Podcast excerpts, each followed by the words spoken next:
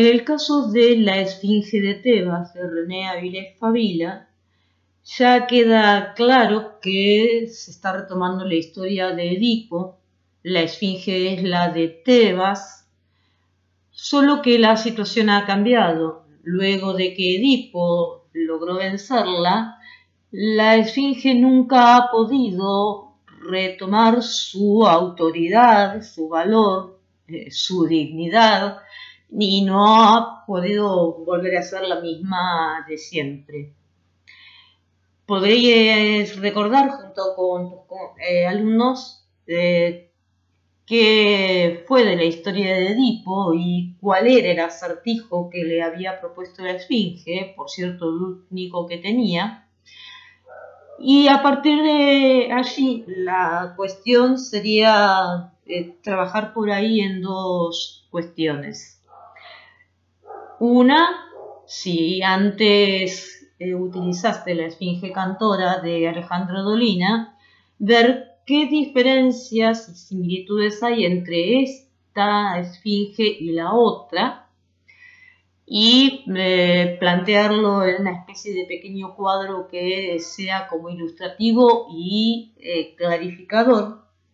Y la otra cuestión también estaría vinculado con algo parecido a lo que se planteó para el cuento de Alejandro Dolina, ya que esta esfinge ya no puede ni asustar a los niños y que prácticamente podría estar eh, en un lugar de entretenimiento para niños, puesto que se ríen de ella.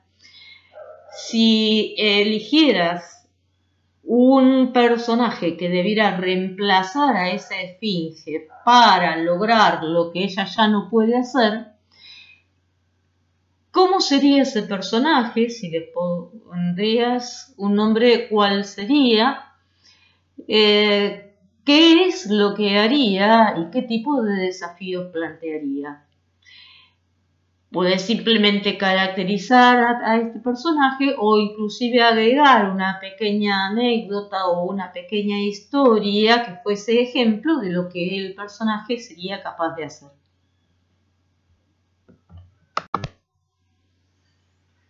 En el caso de la Esfinge de Tebas de René Avilés Favila, ya queda claro que se está retomando la historia de Edipo, la esfinge es la de Tebas, solo que la situación ha cambiado. Luego de que Edipo logró vencerla, la esfinge nunca ha podido retomar su autoridad, su valor, eh, su dignidad, y no ha podido volver a ser la misma de siempre.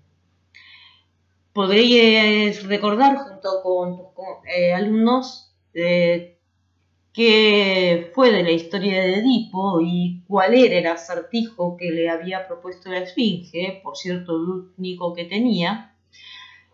Y a partir de allí la cuestión sería eh, trabajar por ahí en dos cuestiones.